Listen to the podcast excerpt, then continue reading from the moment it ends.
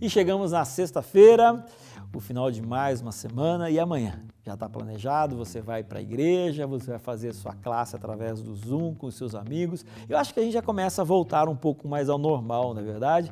O fato é que é muito importante a gente estar na igreja. E ao estar na igreja, de preferência, tem aquele localzinho, tem um momento em que vocês jovens possam discutir as questões da lição. E eu acho que esse trimestre vale a pena a gente sempre assim buscar, pincelar as experiências que cada um tem tido e vivido no seu ambiente acadêmico. Acho que vale a pena a gente conversar sobre isso ao longo desse trimestre, beleza? Bom, acho que foi na lição de domingo ou segunda, eu falei que parte da responsabilidade do ser humano nessa terra é cuidar da natureza.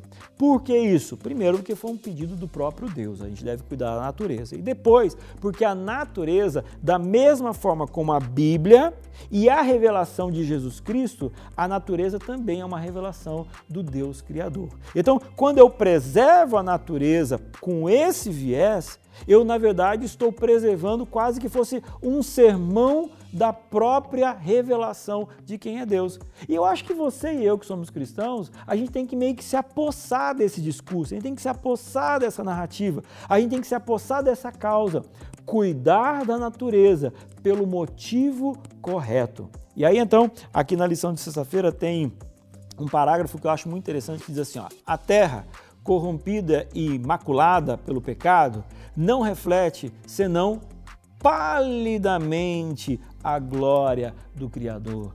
Eu não sei você, mas eu já fui em alguns lugares assim extremamente maravilhosos que eu olhava e falava: "Nossa, que local bonito". E aí eu fico pensando que mesmo aqueles locais mais bonitos, que eu fiquei extremamente impressionado pela grandiosidade, pela beleza, e isso me levou a Deus, eu fico imaginando que aquilo ali ainda foi extremamente pálido para revelar quem é Deus. Aí sabe o que eu penso? Imagina o tamanho de quem é Deus.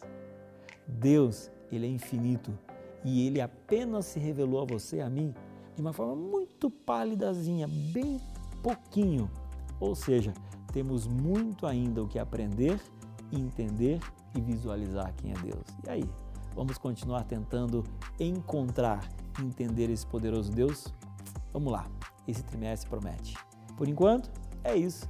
Tenha uma feliz escola sabatina amanhã e um feliz sábado e Deus te abençoe.